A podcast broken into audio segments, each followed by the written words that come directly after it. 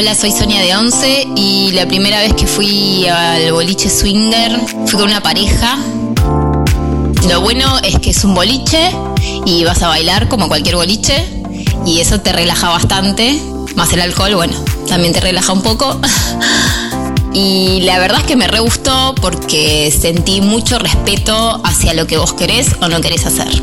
Eso es lo que más me gusta, el respeto hacia la otra persona. Eh, decís que no y no hay drama, está todo bien, siempre está todo bien. Eso está buenísimo porque uno se siente mucho más relajado. Lo que no me gustó tanto a veces es eh, que hay gente muy grande y a veces uno no tiene ganas de tener sexo con gente bastante más grande que uno. Pero bueno, eso es depende del gusto. Yo por ahí en ese momento no, no quería. Hay habitaciones, en algunas habitaciones hay parejas solamente y hay otras habitaciones que son de solos y solas, que hay gente que se conoce ahí, va a la habitación y tiene sexo. Las habitaciones son muy tenues, vos ves, podés ir con tu pareja, tenés sexo, si por ahí te enganchás con otra persona o tenés una conexión con otra persona y tenés sexo también con las otras dos personas o con una sola persona, no hace falta que sea un swinger, si no podés hacer un trío, etc. La verdad que fue una muy buena experiencia, me abrió mucho la mente en un montón de cosas en cuanto a lo sexual y bueno, la verdad que, que me gustó mucho.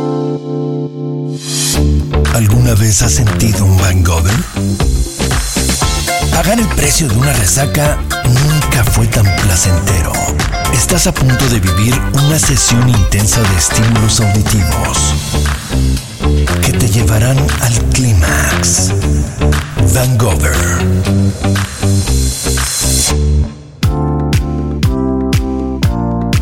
Buenas, buenas. ¿Cómo es que les va? Estamos Hola. acá en un nuevo episodio del podcast. ¿Quién va a saludar primero? A ver. Eh, yo soy Juan Pablo, Eh, soy Juan Pablo de Argentina, ahí recién saludó Silvana. ¿Quién más está con nosotros hoy? Yo soy Ana Franco Márquez desde México. Ah, claro. Se nota, se va a notar. ¿De qué tema vamos a hablar hoy? Porque hay, hay gente internacional, nos, nos hicimos mundiales ya, de todos los hemisferios tenemos. Entonces, bueno, parece que es un tema importante. Pero por eso mismo también está acá Ana, que es una amiga de la casa. Ahora vamos a dejar que ella se presente, que nos cuente quién es. Estamos muy felices, Ana, de tenerte acá. La verdad que yo tengo continuidad con vos, porque nos mandamos mensajitos, hablamos. Ana forma parte de nuestra Open Guía, que es el listado de psicólogas y terapeutas que tenemos en relacionesabiertas.org. Ella es de México. Pero además de eso, de ser psicóloga, sexóloga, es swinger, Ana. Ay, qué asco. ¿Cuánto que nos conocemos, Ana? ¿Hace cuánto que conoces relaciones abiertas? Yo creo que dos años más o menos. Sí, sí, la verdad es que ha sido parte, Relaciones Abiertas ha sido parte de mi formación, así es, soy psicóloga, sexóloga, swinger también, también soy mamá y todo lo que esto conlleva, ¿no? Todos los, los rollos que las relaciones no monógamas y, la vida involucra. Dos años más o menos que, nos conocemos, que tengo el gusto de estar aquí con ustedes. Eh, de verdad que, wow, ha sido para mí, ha incluso sido como una, una reestructuración de algunos conceptos que tenemos sumamente arraigados. Por ejemplo, esta percepción que existe del swinger. Sí, tal cual. Y vos, este, Ana, sos profesional, tenés dos carreras, sos madre, sos, sos muy buena persona. ¿Qué, qué haces haciendo swinger? ¿Qué haces haciendo esa cosa que es el swinger? ¿Por qué quisiste arrancar con esa corrupción moral? Por la carrera, obvio, ¿por qué va a ser? Amplía sus conocimientos en sexología, escúchame. ¿Pero por eso arrancaste, Ana? Justo por eso, no, no, no, para nada. La verdad es que de pronto para mí fue empezar como a cuestionarme si verdaderamente el amor es, es para siempre, ¿no? Si hasta que la muerte nos separe, como bien nos dicen por ahí, cuando, cuando nos, cuando tenemos un vínculo, ¿no? Es de verdad quiero estar hasta que la muerte nos separe, ¿no? Con alguien. Pude percatarme en algún punto que el deseo sexual, mucho antes de haber estudiado sexología, que, que el deseo sexual en algún momento se apagaba, ¿no? Que, que se terminaba y que pues había otras cosas también que, que me seguían excitando, a lo mejor como este estar con alguien más. Yo me preguntaba muchísimo, ¿no? antes de conocerles a todos ustedes, me preguntaba como, ¿de verdad existe como esta exclusividad afectiva dentro del swinger? Porque es lo que la mayoría de las, de las parejas swinger tenemos como base, ¿no? La no exclusividad sexual, pero la exclusividad afectiva. Sí, de hecho, un poco eh, el objetivo, no sé si el objetivo, pero el rollo de este podcast y de este título que lleva el podcast es ver en qué puntos eh, el swinger se toca con las relaciones abiertas, con las no monogamias, o en qué puntos no. Hay como un gran debate, una gran discusión de si el swinger es o no es una no monogamia. Nosotros acá tenemos nuestra postura. Muchas veces recibimos gente que practica el swinger, incluso cuando le decimos a alguna de las personas que dicen que viven las relaciones abiertas que, o que quieren vivir las relaciones abiertas, que capaz les convenga conocer algunos otros espacios, como por ejemplo el swinger, mucha gente de la comunidad es como que se le paran los pelos, ¿no? Como, no, no, no, no, para. Swinger no, ¿no? Entonces como que yo veo que el tema está lleno de prejuicios por todos lados y la realidad es que, no sé, la negra ahora me va a contar, pero la realidad es que nosotros por lo menos Pablo y yo, o, por lo menos nosotros dos juntos, porque no sé si Pablo habrá ido, pero yo no fui nunca al swinger. Me han invitado, pero no. Ana que tiene como todas las visiones, a mí me parece súper interesante porque es alguien que es swinger, que además conoce el mundo desde la vivencia y que además nos conoce a nosotros desde hace un montón de años y que conoce las relaciones abiertas, digamos, sabe de qué se trata, de qué hablan las no monogamias, eh, por qué el swinger sería o no sería una no monogamia. Ana, ¿vos qué pensás? ¿Entra dentro de la clasificación? ¿No entra? Qué, qué buena pregunta esta de importa que entre dentro de las no monogamias, dentro de esta clasificación. Yo creo que, a ver, como seres humanos estamos eh, siempre tratando de entrar dentro de la normalidad, ¿no? Dentro de estas prácticas y algo con lo que me eh, enfrento en muchísimas ocasiones en terapia es, ¿esto es normal o no es normal? ¿no? Por esta necesidad que tenemos de, ser como, como todes, ¿no? Entonces, eh, de entrada, yo, yo sí la, les invitaría a que no tratemos de clasificar si alguna práctica es normal o no es normal, ¿no? Siempre y cuando no afectemos a terceras personas, me parece que eso es sumamente importante, ¿no? Consenso, consentimiento y, no, no transgredir a más personas. Si entra o no, en las no monogamias, yo creo que, yo creo que sí entra, ¿no? Ya desde que a la gente le espanta, ¿no? ¿Qué, es, qué, qué, qué demonios estás haciendo, ¿no? El tener como este contacto sexual con, con más de una persona, eh, me parece que podría entrar dentro de las no monogamias y no precisamente por la parte de la sexualidad, ¿no? Del coito. Hay algo que me ha permitido poner como en, comparación a raíz de que les conozco. De verdad ha sido muchísimo a raíz de, que puedo poner en perspectiva relaciones eh, poliamorosas o no monógamas, ¿no? Y el swinger. ¿Qué pasa? Yo creo que, como les comentaba desde el inicio, las personas que practicamos el, el swing, el swinger, pensamos que no conectamos desde lo emocional y habrá muchas personas que sí lo hagan, ¿no? Que nada más sea coger y se acabó, ¿no? Follar y se terminó todo aquí. Por otra parte, creo que habemos muchas personas que sí necesitan, muchas personas swingers, que sí necesitamos de esta conexión emocional para poder eh, relacionarnos desde lo sexual con otras parejas. Eh, uno de los testimonios que decía, y bueno, y la vida sigue, ¿no? Sí, claro, la vida sigue. Nosotros seguimos también como swinger o como poliamor o como, como sea que sea el formato relacional que vivamos. Pues por supuesto que también pagamos impuestos y también tenemos hijos quienes tengamos y demás, ¿no? Entonces, me parece que entra dentro de las no monogamias porque la afectividad, existe siempre este miedo, ¿no? De si me va, o sea, es un riesgo que corro si estoy con más personas, si me van a reemplazar, ¿no? Y creo que el swinger se cuida, o sea, como tiene, se cuida desde este, desde este ángulo, desde el, bueno, cuido, o sea, tengo como esta exclusividad, entre comillas, de, de la afectividad, porque de esa manera corro menos el riesgo de que me dejen, de que, de que sea yo reemplazado o reemplazada. Pero en realidad el riesgo siempre está. Si vives en monogamia, en poliamor, en anarquía relacional o en swinger, cualquier que sea el formato, siempre existe el riesgo de que de que te abandonen, ¿no? Entonces aquí viene el miedo al abandono en realidad lo que está en juego. Sí, además es una forma eh, diferente de enfrentarse al mismo riesgo, pero todos tenemos ese riesgo, como vos bien lo decís. Incluso las personas que no tienen ese riesgo ya están lidiando con las consecuencias, que es estar solo. Si estás solo, no tenés a nadie para perder, pero estás solo. Ya perdiste, de una forma.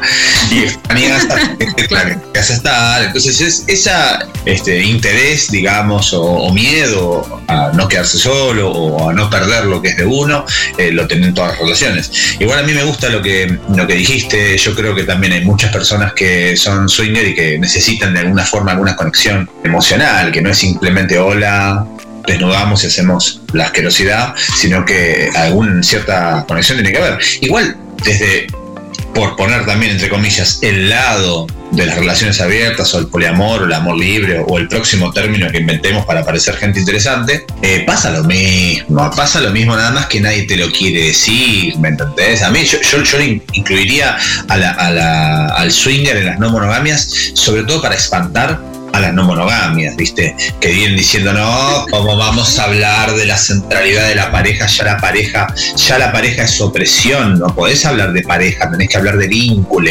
porque si no, eh, eh, sos este, básicamente un dictador, ¿no? Y no, la realidad es que después, eh, bueno, un problema mucho más usual, que no es fácil amar y compartir la, tu vida y tus intereses y tu, incluso tu sexo, tu, cuerpo con muchas personas. Es algo que se va construyendo.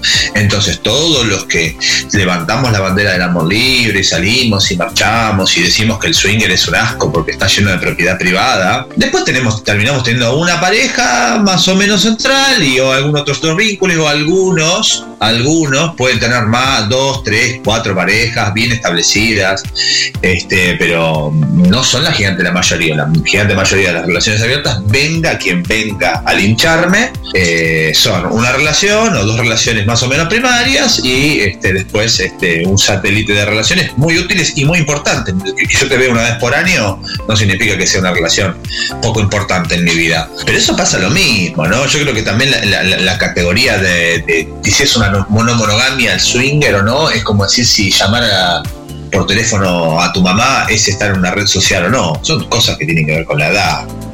Pero estamos haciendo lo mismo. Yo creo que tiene que ver con un poco, sí, eh, es generacional por ahí, pero también es generacional la forma de ver a la sexualidad. Entonces creo que dentro de esos intentos de clasificaciones que son súper útiles eh, para lo teórico y para entender por ahí un poco mejor el mundo, en general digo, no que pase esto solo con la sexualidad o con las relaciones, sino que pasa en general, cuando una piensa y reflexiona sobre algún tema, intenta poner clasificaciones, categorías y qué sé yo, para explicar un poco qué es lo que está sucediendo, pero después están los hechos y la vida real. Y esto que decía Juan Pablo, eh, yo lo veo algo así, veo. Eh, por ahí no es lo que me gustaría, pero sí veo que vamos hacia eso, ¿no? Como una, una relación principal y a relaciones secundarias, que incluso el nombre me parece espantoso, horrible, eh, y creo que mucho de eso eh, está en discusión. Entonces estas cosas las tenemos que pensar porque nos sirve para entender qué tenemos ganas de hacer y cómo acercarnos más a quien queremos ser con nuestra sexualidad y con las personas que tenemos al lado. Es cierto que las no monogamias eh, tienen una tienen una definición, digamos, no es que no monogamia es cualquier cosa y lo que tengo ganas de ponerle adentro. Y a mí me parece que es interesante ver al swinger desde esa definición para ver si es tan así o no es tan así, ¿viste? Porque se plantea el swinger como esto que vos decías, parece como que es solo sexo. Incluso hay definiciones de relaciones abiertas en donde se dice que la relación abierta es abierta solo en lo sexual. Una definición que para nosotros que venimos trabajando con las no monogamias hace 10 años nunca fue correcta y nos oponemos a esa definición, ¿no? Nosotros siempre acá decimos somos relaciones abiertas, abiertas en lo sexual o en lo afectivo, porque no existe esto de vos ir a tener sexo sin nada de afectividad, ¿no? Y eso todavía incluso cuesta entenderlo dentro de la comunidad, porque de hecho a nosotros nos cuesta mucho defender nuestra definición de relación abierta, ¿no? Es como, ah, no, ustedes solo cogen, después se meten en el contenido y dicen, ah, no, pero pará, acá había otras cosas, ¿no? Entonces digo, bueno, capaz que eso también se toca, ¿no? Pero en esta definición de no monogamias, y con esto le doy la palabra a Ana, hay tres cosas que me parece que se ponen en juego que están más o menos presentes, y vos nos dirás, en el mundo del swinger o no. Eh, la primera es esto de que las no monogamias critican al sistema de creencia de la monogamia, ¿no? Y esa crítica implica ponerse a ver la posesión y el control de nuestras parejas, ¿no? La crítica es hacia la posesión y el control que promocionan esto, este sistema de creencias que es el amor romántico que sostiene la monogamia, pero que además se reproduce en otros esquemas relacionales. No somos acá ingenuas y no creemos que porque vos te declares amor libre, swinger o anarquista relacional, dejes de poseer y controlar de ninguna manera, ¿no? Yo creo que eso por ahí en el swinger no se ve tan claramente, porque incluso hay como muchos, o esto es un prejuicio, vos me lo, dirás, eh, como que yo siento que hay que pedir muchos permisos. ¿Entendés? Como que está esto de, bueno, está la pareja principal y tanto en el boliche como en la vida en general, el acuerdo es, bueno, siempre en pareja, ¿no? Por más que vos estés mirando lo que yo hago con otra persona. Pero no da que yo salga con otra persona sola. Y a mí ahí, ahí es donde el swinger no me gusta porque digo, Mm, ¿qué onda? Yo no tengo ganas de pedirle permiso a nadie para salir con alguien, ¿no? Pero el otro tema, eh, la otra crítica que hacen las no monogamias tiene que ver con el consenso y el consentimiento, y eso en el swinger está súper claro. Mira, cuando vos decís que no, es no, y chau, y no hay tu tía, ¿no? Capaz que vas a un boliche cualquiera y decís que no y te comes un insulto o una denciada, ¿no? Eh, entonces es como, bueno, el consenso y el consentimiento también vienen del mundo swinger antes de que hablemos de no monogamias, como viene del BDSM antes de que hablemos de no monogamias, ¿no? Entonces eso sí como que está claro. Y después la comunicación, que es otro aspecto que también está muy claro en el swinger, ¿no? Hasta creo que tienen como un código de comunicación. No sé si eso es en el mundo del swinger en general o por por países o por boliches swinger, no sé cómo es. nosotros nunca fuimos, somos vírgenes. Entonces me parece que lo que queda es como, bueno, la parte que, falta ahí desarmar un poco tiene que ver con el control y la posesión. Después, estas dos cosas que son consenso, consentimiento y comunicación, están y están, creo que incluso antes de que nosotros hablemos de relaciones abiertas, de que hablemos de no monogamias, ¿no? El swinger existe hace dos millones de años, tampoco nadie está inventando nada, pero digo, tienen una vida eh, pública hace muchos años, por lo menos en Argentina hace muchísimo más que el amor libre. Sí, claro, fue, yo creo que de las, de las primeras, digo, no, no, no podría atreverme a decir que de las primeras prácticas, pero sí es algo que se conoce ya desde hace muchísimas décadas, ¿no? Por lo menos. A mí, esta parte como de, de los, de pedir permisos, también de pronto como me hace, me hace mucho ruido, ¿no? Porque si hablamos eh, de posesión, justo aquí se nota muchísimo. Y es algo con lo que procuro trabajar mucho en tanto personalmente, personalmente es, o sea, la gestión emocional y yo creo que en cualquier formato relacional, la gestión emocional que, que hay que trabajar es de manera constante, o sea, a ver, para siempre. Yo creo que eso es algo que deberíamos trabajar siempre, en todo momento, tengamos o no tengamos relaciones, eh, o, algún vínculo. La parte de pedir permiso, claro, a mí me parece que va muy asociado a la, propiedad privada, ¿no? En las relaciones swingers sí, mucho es, yo escucho mucho este de, bueno, no, es que, o sea, sí tenemos permiso de, de salir con más personas o no tenemos permiso de salir con más personas, pero entonces ya estamos hablando de, entonces tu amor no es tan libre, ¿no? O sea, porque ya el hecho de que tú estás otorgando un permiso, eh, ya eso a mí como que no, no me cuadra, ¿no? Entonces, ¿por qué no cambiamos esta parte y tenemos un acuerdo en donde los integrantes, les integrantes de la, del vínculo, podemos salir afectivamente nada más o sexualmente. Yo creo que ahí ya entra eh, como otro formato, ¿no? Pero, ay, no sé, probablemente eh, es regresar a esta necesidad de, de delimitar como seres humanos, ¿no? De delimitar en qué formato relacional estoy viviendo. Sí, existen muchos permisos. No, no me gusta porque así como, nada más como al, al simple oído, no me encanta, ajá, no me encanta como, como saber que, que, podemos vivir o no dentro del permiso. No, yo creo que los permisos en las relaciones abiertas, en la práctica también hay mucha gente que tiene permisos.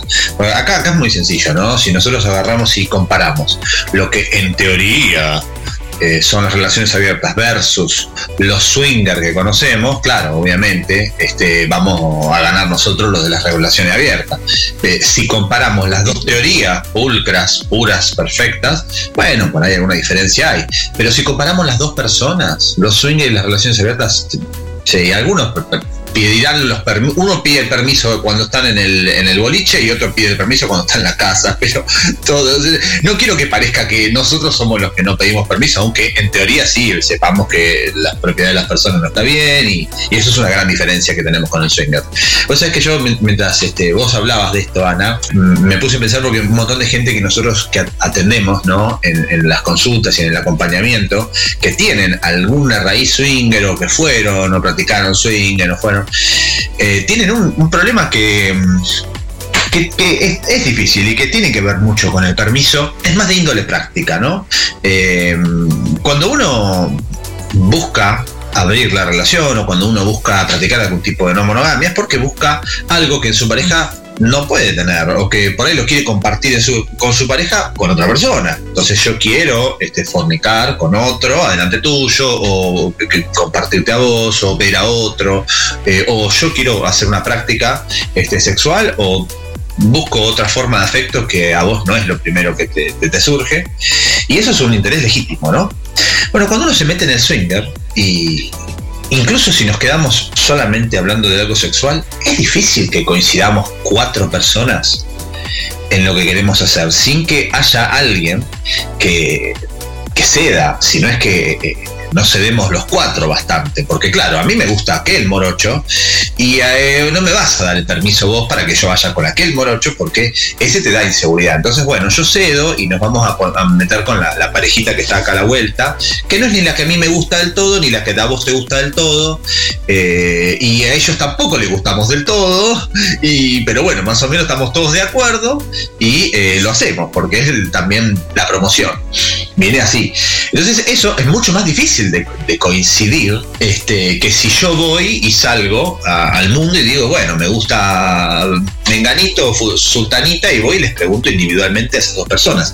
De hecho, eh, yo que eh, soy bastante asqueroso, siempre quise hacer tríos y siempre quise armar un montón de. Se ríen acá la gente. Este, siempre quise hacer esas cosas asquerosas y la realidad es que es muy difícil hacer coincidir a tres personas sin que una diga, bueno, dale, me gusta más la fantasía que la persona que estás eligiendo, voy a ceder un poquito. Y eso del swing es, es, es, peor todavía, porque hay que poner mucha más gente de acuerdo. Y yo tengo la impresión de, de, eso, de que bueno, al final terminamos agarrando lo que estamos todos de acuerdo y no, no es mejor. Por ahí vas de a uno y llegás a otras, otros resultados. No sé, es yo creo que también es como, como porque nos pone menos en riesgo, ¿no? O sea, si, si no es lo que yo quisiera, es ya bueno lo que terminamos acordando ahorita, ¿no? Este ejemplo que ponías de bueno, yo quisiera con, yo quisiera follarme a este y tú a esta, pero bueno, no es este como lo que buscamos, entonces ya este pues nos vamos con esta pareja, ¿no? Porque es lo que no nos pone tanto en riesgo. Ah. O sea, mis emociones y, y mi como mi niña lastimada no es lo que se pone tanto en riesgo. No sé si la negra quería decir algo hace un rato o eh, no, no, yo estoy escuchando muy atentamente todo, al igual que Chechu, nunca fui a un swinger porque de ninguna manera yo eh, estaría revolcándome con alguien que no me gusta, eh, porque si voy exclusivamente a eso, eh, por lo menos quiero que me guste. Si encima no voy a poder estar con la que me gusta, no, me quedo en casita nomás. De todas formas, sí, nada, coincido mucho con esto para no repetir tanto, ¿no? Pero que que sí, que nos, al parecer nos, nos expone menos, nos hace menos vulnerables solamente andar eh, follando, que me gusta esa palabra, follando por ahí, que em, no solo enfrentarnos a nuestros sentimientos, sino tener que laburar cosas propias, individuales, para que pueda funcionar un vínculo, eh, ya sea a largo plazo o sexual, porque también, digo, así te veas una sola vez, eh, como decimos con Chechu, siempre algo te despierta, siempre uno se involucra de alguna manera, más, menos importante o relevante en tu vida, pero siempre algo en un encuentro con el otro sucede y, pasan cosas. Em, lo interesante para mí también de tener vínculos abiertos eh, es justamente eso y es uno de los motivos por los que yo sigo apostando a, esta configuración y es cuánto tengo que rever y, estar trabajando en mí todo el tiempo gracias al encuentro con ese otro o con esos esos otros, ¿no? Eh, es eso lo valioso para mí independientemente de si estoy con uno, con tres o con cinco. Todo lo que pasa conmigo y todo lo que tengo que ver, aceptar, trabajar, tomarme el tiempo para procesarlo, abrazar ese proceso que lleva tiempo, que no es de un día para el otro, para después a lo mejor, si hice un buen trabajo, puedo empezar a verlo reflejado con mis vínculos y que todo vaya siendo cada vez más armonioso y más lindo. Pero hasta ese entonces hay mucho laburo. Y eso para mí un poco es a lo que se escapa, escapamos en general, ¿no? Sí, me parece que está esta idea de que, bueno, voy al boliche swinger y como la gente es desconocida, entonces todo esto que vos estás describiendo no va a pasar. Pero lo cierto es que pasa igual, digamos, porque la gente que va al swinger es más o menos siempre la misma, empiezan a establecer relaciones, no es que son completos desconocidos, y también es cierto que, mm, que a veces una no tiene la energía para poner en ese proceso que vos estás describiendo, ¿no? Y capaz que quiere simplemente pasar un momento de recreación sexual y ya. Y para eso creo que el swinger va muy bien. Y acá capaz que nosotros hablamos de relaciones, ¿no? Como de, por más que, esto que decía Pablo, por más que yo te vea una vez por año para tener actividad sexual, igual hay un compromiso, un eh, involucramiento, eh, ¿cómo se dice? ¿Involucramiento? bueno, pero que vos te relacionás con la otra persona. Entonces creo que por ahí, ahí hay una diferencia, pero yo no creo que, desde mi prejuicio, pero yo no creo que la gente que vaya al swinger son completos desconocidos, ¿me entendés? Nadie se conoce con ninguna. Me parece raro. Por supuesto, a ver, por supuesto, a ver, como seres humanos, no podemos, si vamos a un encuentro swinger, no podemos decir, bueno, ya me voy a la fiesta swinger, voy a guardar en el closet las emociones porque el día de hoy solo toca follar, ¿no? No, no podemos. Ninguna persona y aquí sí me voy a atrever a decir, ninguna puede separar la emocionalidad de lo sexual, ¿no? Claro que en, a ver, son comunidades las que de pronto vamos haciendo, ¿no? Entonces, los encuentros se van, eh, y hay quien, quienes tienen este acuerdo con la pareja, ¿no? Yo no repito. ¿Por qué? Porque entonces me pongo en riesgo. Y justo lo que decía, si me pongo en riesgo y entonces tengo que empezar a trabajar con emociones que probablemente no tenga ganas de, enfrentar en este momento. No, pero claro, o sea, al hacer comunidad, de pronto cogemos con la misma gente, ¿no? Y si repetimos, pues, pues claro que existe. Si repetimos es porque hay algo que encontramos en común, hay algo que nos gustó. Y claro que existe este involucramiento emocional. Claro. Sí, es un espacio para eh, el swinger, ¿no? Mucho como de la bandera que, eh, que, se, que se ondea es cumplimos fantasías. no cumplimos fantasías sexuales, pero muy aparte de ello, creo que también se mezclan emociones. Sería justo, sería como poco humano decir, no, no, no, aquí no están las emociones.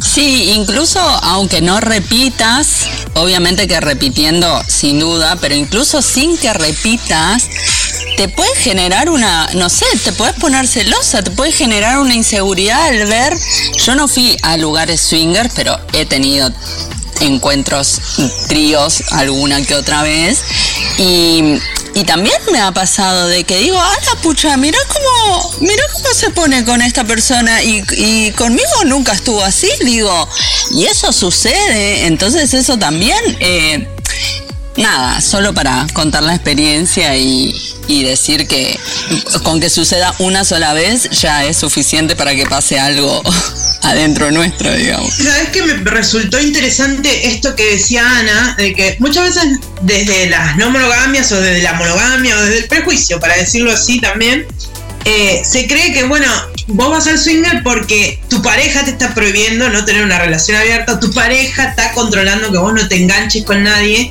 y a veces es una la que no quiere correr ese riesgo, ¿no? Decir, bueno, mira, ¿sabes qué? Me voy a un boliche swinger, paso un rato y se acaba, ¿no? Porque no tengo ganas de meterme en todo ese proceso que describíamos. Medio como que a veces se ve de afuera de que es, es culpa de la pareja que eso pase, y a veces es que una no quiere. Yo creo eso, Checho, te digo la verdad. Muchas veces es la propia pareja que no lo quiere pasar. O, o mira, por ahí no es que no, no quiere como, ay, no me quiero involucrar, no quiero que mi, mi sacrosanta monogamia se arriesgue eh, al conocer otra persona. Muchas veces es, es, un tema de costumbres, ¿no? A mí, a mí me gustan mucho las jovatas, ¿viste? Y las jovatas siempre. Al contrario de Sonia, que tiró un palo. Sonia, Yo Sonia. Quiero, eh, quiero decir que estoy en desacuerdo con lo que dijo Sonia. Principalmente con Sonia porque no, no, le gustaban los mayores. A nosotros nos gustan los mayores, por varias razones. Este, la primera es porque si estás mal depilado no se dan cuenta porque no ven nada. Eh, y yo, yo, bueno, hablando con varias jovatas me dicen, bueno, dale, genial, nos vemos en tal boliche swinger. No, yo con boliche no voy a ir. Yo, yo soy cero boliche, nunca me, nunca me gustó. Eh, pero yo creo que mucha de esta gente, que nosotros decimos, oh, los swinger, cuidado, los swinger, no swinger. Está bien que la gestión emocional no la hacen igual, está bien que tienen otras, otras, otras este, costumbres, otras emociones. A mí me da la impresión que es mucho más palo y a la bolsa que nosotros. Me da que para, para, decirlo bien claro, para mí me da la impresión que los swingers cogen más que nosotros. Oh. eh, oh. Y un poco esto es la razón por la que no las queremos incluir en la monogamia, ¿no? en, la, en, la, en, la, lista de las no monogamias. No queremos que venga alguien y que nos, robe, gane. que nos gane. ¿Me? No queremos que venga alguien que nos gane, por eso estamos inseguros y no nos queremos invitar a la no monogamia de swinger. Porque claro, como tienen todo resuelto, mira, vení, vamos, vamos al boliche, no hay que pensar, no hay que pensar, hay de venir tanto. Por supuesto que esto está, esta producción emocional está igual, ¿no? no uno no puede ponerle este, un, una barrera a las emociones, como vos bien decías, Ana, me encantó como lo dijiste. Eh, pero me da la impresión eso, que hay mucha gente que ni en pedo haría las cosas que hacemos nosotros en relaciones abiertas. Directamente va un boliche y lo tiene resuelto, empieza y termina, y no hay más historia. Sí, si hablamos de sexualidad y si no hablamos de relaciones, hay gente que busca relaciones y que busca otra forma de relacionarse en su cotidianidad. No esto de, bueno, frenamos y la vida sigue. Es la, vida misma es así, es como yo vivo las relaciones, ¿no? Que creo que esa es la diferencia por ahí con, con las relaciones abiertas, entre otras cosas, qué sé yo. Eh, pero me parece que eso está. Y también me parece que hay como, no sé si esto sí tiene que ver con, con un tema generacional, esto que vos decías de la normalidad al principio, creo que como el ambiente swinger está más eh, está más preocupado por mantener la normalidad, ¿no? Como tipo esto que decía Sonia, por ejemplo, de bueno, a mí la gente mayor, viste, no me gusta, o esto de eh, un ambiente muy heterosexual también. Eh, ni que hablar de los estereotipos de belleza, ¿no? Es como que hay, hay una cosa que tiene que ver con la crítica a, a, cómo llevamos nuestras relaciones, nuestros cuerpos, nuestra sexualidad en su totalidad, más allá de que si vos vas al swinger o tener una relación abierta o lo que sea. Y creo que ahí también hay como una diferencia que yo veo, que es como, no sé, yo medio que si fuera el swinger me sentiría medio sapo de otro, so- de otro pozo, ¿me entendés? Como que no, entendrí, no entendería muy bien qué tengo que hacer, qué no tengo que hacer, tengo que ser americano. yo, estoy bien así, ¿no? Como que me sentiría incómoda, no sé, no sé, igual capaz que es una idea medio rara que tengo justamente porque Voy y hablo, no hablo. Me va a decir algo si voy y hablo, el que está al lado, como. Me sentiría incómoda como si fuese a un boliche hoy, o sea, no sé, como cuando tenía 20 años iba a esos boliches, viste, que te tenés que enfrentar con todo tipo de, de machirulaje. Capaz que también me sentiría un toque así, ¿no? Como em, A ver, aquí creo que sí, de pronto podríamos percibir que es un ambiente un tanto eh, estereotipado. Sin embargo, yo como, como me ha tocado a mí y, y a mi pareja vivirlo, eh, vemos que es un ambiente como para todos los gustos. O sea, la, la autopercepción es lo que de pronto podría detenernos de hacer o no cosas, ¿no? Que es un poco lo que decía Ceci, eh, este, como, como yo me sienta, ¿no? Eh, pero encuentras, o sea, ya en la fiesta swinger encuentras de todo y para todes, ¿no? En realidad, no somos personas que nos la pasamos follando por, por la vida. La verdad es que sí, puede ser que sí tengamos eh, una vida sexual un tanto activa, pero eh, al menos hablando por mí, sí buscamos como pareja, sí buscamos muchísimo el, el por lo menos el conocernos, ¿no? El saber qué, qué es de la vida de la, de la otra persona, de, de la otra pareja. Eh, y entonces tal vez eso hace que nuestra vida sexual no sea tan activa como la de la que pensamos que, que tienen los demás swingers, ¿no? En cuanto al, al no es no, me parece que eso es algo que, que ahorita comentabas como uno de los puntos. Eso es algo que deberíamos practicar en cualquier momento de nuestras vidas, en cualquier aspecto, en todo, o sea, respetar cuando alguien nos dice que no, ya sea, a ver, hasta para un café, ¿no? ¿Quieres café? No, gracias. Y, siempre estamos como insistiendo un poco, ¿no? Para ver si a lo mejor en alguna de esas nos dice que sí, ¿no? En el estilo de vida swinger, mucho pasa así. No es no y se acabó y no insistes. Pero siempre existe la excepción que hace la regla. ¿no? Porque siempre, o sea, si, si existe esa regla es porque hay alguien que, que sí va a estar como insistiendo, ¿no? Para ver si en algún momento, pues, cae un sí. La comunicación me parece y que es piedra angular en cualquier tipo de relación también, así como el no es no, me parece que se llame como se llame nuestro tipo de relación, incluso laboral, familiar y relaciones de cualquier índole, es que es fundamental el saber comunicar. Y el saber comunicar creo que parte desde el uno mismo, desde yo saber, y que eso es algo, quiero decirles, eh, que eso es algo que es una gran herramienta que yo aprendí en relaciones abiertas. La manera en la que yo puedo gestionar la comunicación conmigo misma para después poder comunicar con, con, mi vínculo o con quienes me rodean, ¿no? Con mi hijo, con, con, las personas con quienes estoy, porque a partir de ello es que puedo gestionar mejor mis emociones. Creo que eso es así básico para cualquier relación. Van Gogher, el orgasmo auditivo que te dará la mejor de las resacas. ¿Sabes qué, Ana? Te iba a preguntar eh, si conoces mucha gente del swinger que después se meta en el mundo de las no monogamias, ¿no? Como que curioseando ahí, pupú, terminaron en una relación poliamorosa. Eh, si conoces mucha gente así, si te ha pasado, si te lo, si te lo has pensado vos. Fíjate que sí conozco gente que incursiona, comienza en el swinger y de pronto quiere abrir, abrir la relación de otra, o no abrirla porque la relación está abierta, vaya, desde que, eh, desde que se incursionan en el swinger es abrir esta relación porque hay muchísima gestión emocional.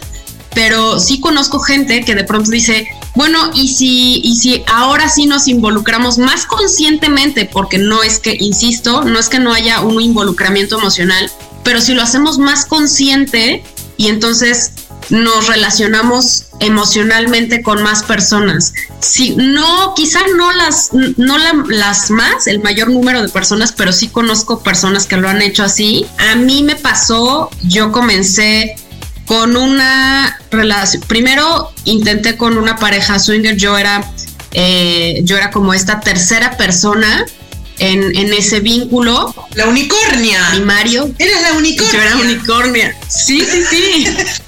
y después estuve como, yo creo que como un año saliendo con, con ellos y la pasé increíble porque había un cuidado emocional. Ellos me cuidaban muchísimo.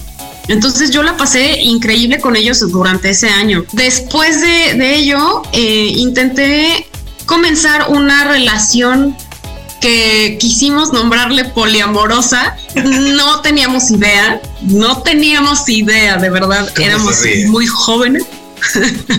sí, no, no, no, nada, nada, nada, nada. Este, no funcionó, por supuesto, porque nadie tenía los principios de. Solo dijimos, pues intentemos. Y, y no, yo salí, yo recuerdo haber salido muy lastimada y dije, no, a ver, esto no, no es para mí. No por el momento tal vez, pero no. Y, después regresé ya a la monogamia, regresé a la monogamia. sí, y ya este, después ya en esta relación que hoy tengo, la verdad es que platicamos muchísimo, hablamos muchísimo y hablamos desde, desde este, desde la fantasía, sí, pero también desde todo este, todo esto hacia atrás que nos ha pasado y entonces decidimos hacerlo. No fue, a diferencia de muchas relaciones de, lo que pasa, que yo voy y te propongo que hagamos algo o que tengamos algún formato relacional distinto. Aquí fue muy a la par porque ya teníamos algún recorrido.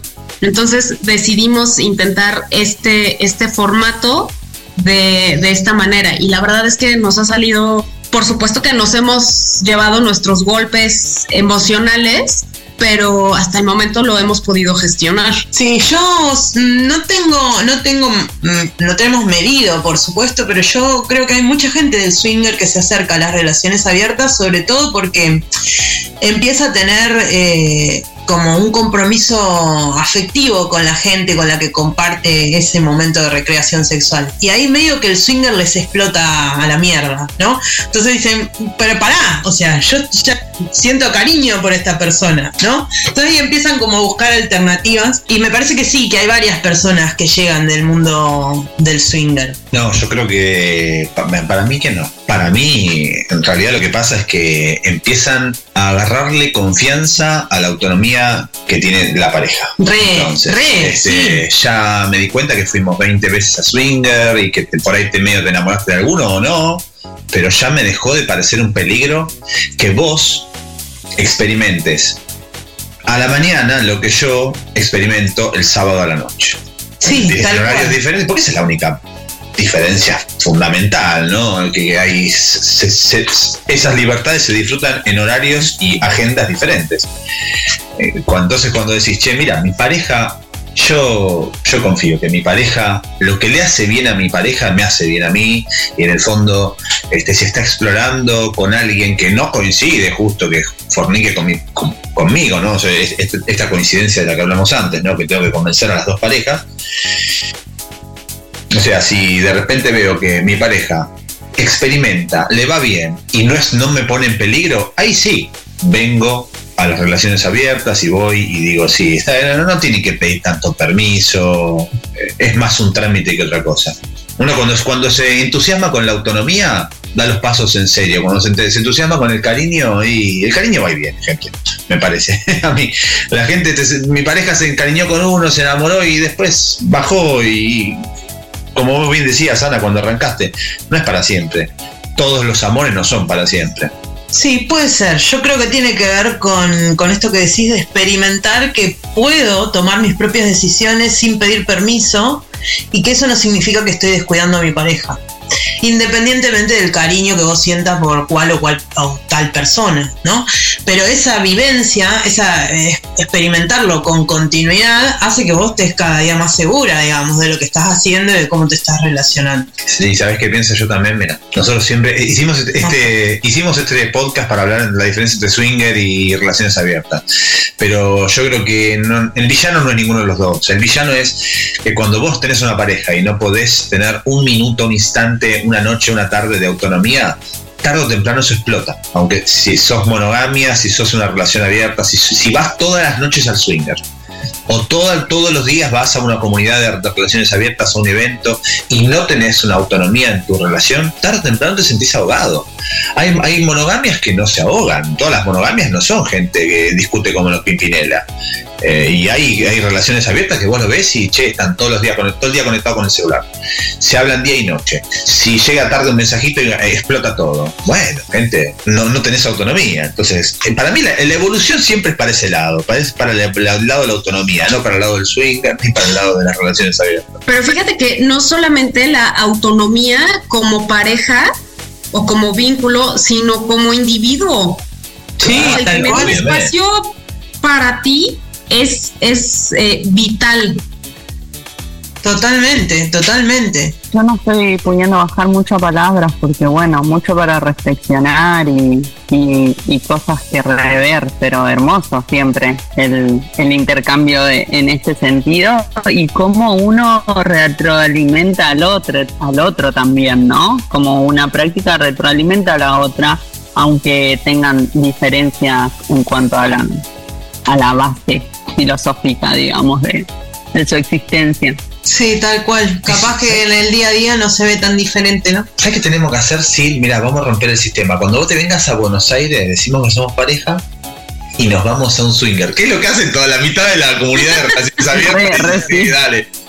Y arman las cosas así. Vamos, vamos, negra, estamos hace 10 años casados. Ana, gracias por traernos acá la información. Ah, igual yo me quedé con ganas de saber cómo era lo de los códigos de swinger y todo eso, ¿viste? Porque parece que también le meten mucho misterio los swingers. Como que si te toca el hombro, si te dice no sé qué, ¿eso es verdad o es una mentira? Yo creo que hay que, o sea, y es algo como muy.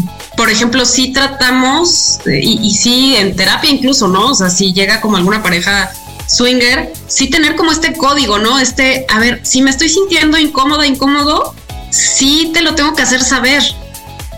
¿no? Y, esa parte de o te toco el hombro o guiño o, tenemos una palabra de seguridad, que es mucho también lo que hay en el BDSM.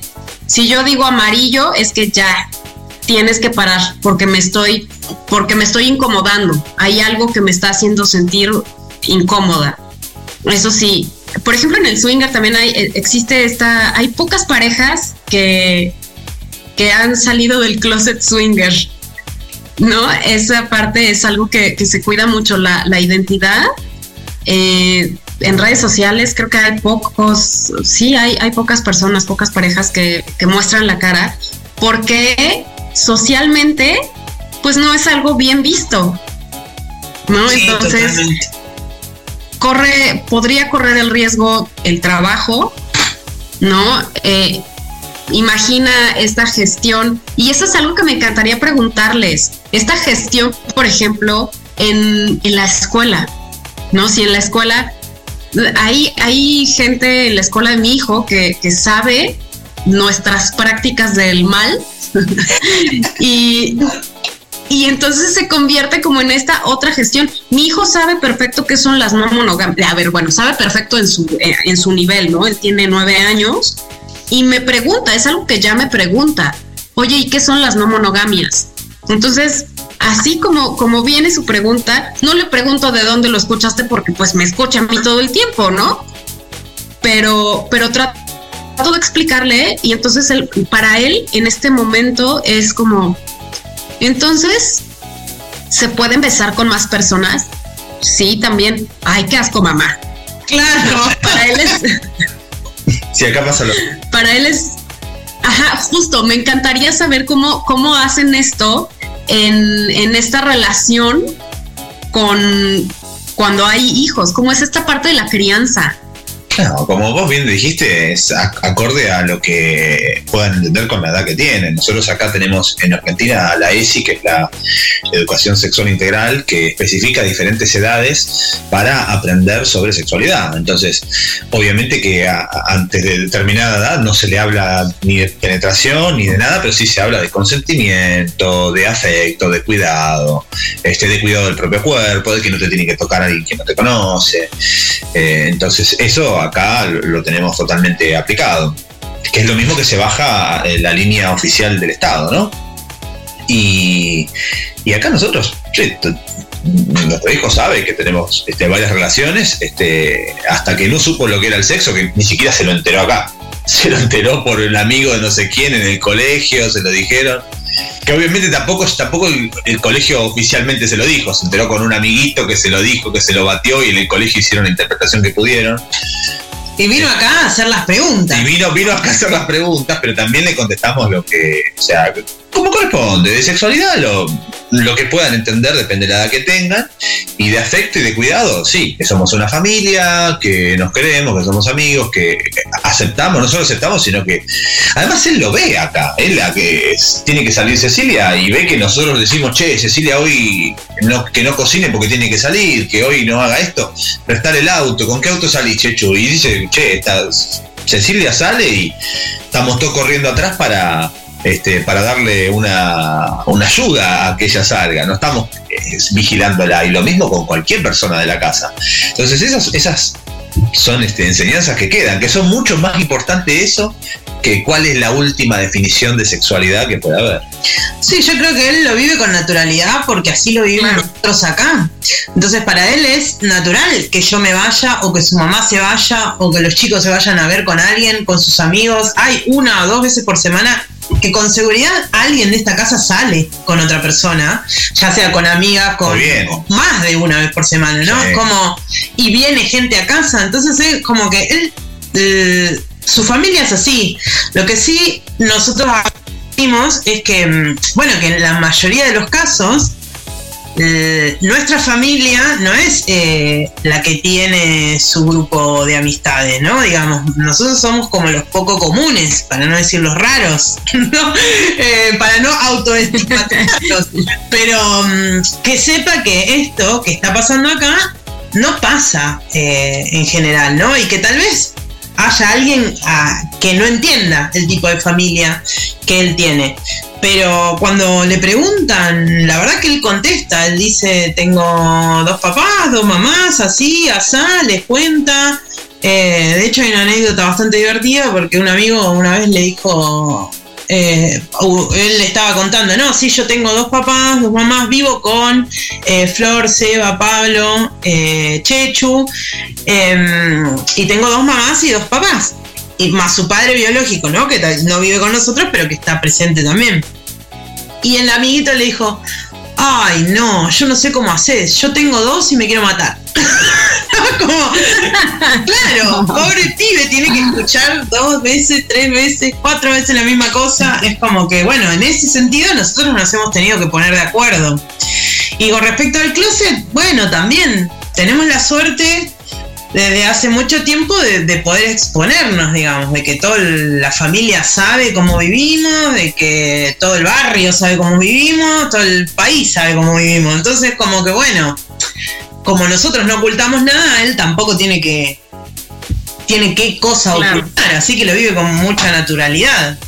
Está padrísimo, la verdad es que sí, qué, tranquilidad para ellos como, como las infancias, ¿no? Como, claro. Bueno, chiquis, este ha sido un episodio controversial ah, entre swingerismo y no monogamias, relaciones abiertas, donde ya ponemos en juego la definición de relación abierta, nos amigamos con el swinger, nos peleamos con el swinger, todo en estos 40, 50 minutos que han sido un show. Gracias, Ana, por estar acá. No nos conocemos en persona, pero ya la vida nos va a cruzar, acordate lo que te digo. En algún momento voy a ir a México a ver a toda esa gente que está ahí. Por supuesto, sí, claro que sí. Genial. Oigan, por favor, díganos sus redes sociales, en dónde los podemos seguir de manera individual y, y, por supuesto en relaciones abiertas. En principio pueden buscar nuestra web que es relacionesabiertas.org y si no pueden seguirnos en Instagram que es eh, arroba relacionesa o eh, en Facebook tenemos el mismo nombre, nuestro podcast se llama Relaciones Abiertas, o sea, si googlean nos van a encontrar. Sí, busquen los podcasts que están hermosísimos todos, los de Ana y los nuestros. Y bueno, Sí. decirles que siempre es un placer compartir con ustedes, chiquis. Ana, un placer que se repita. Encantada también. Besos. Chao. Besos. Bye bye. Bye. Van Gogher. El orgasmo auditivo que te dará la mejor de las resacas.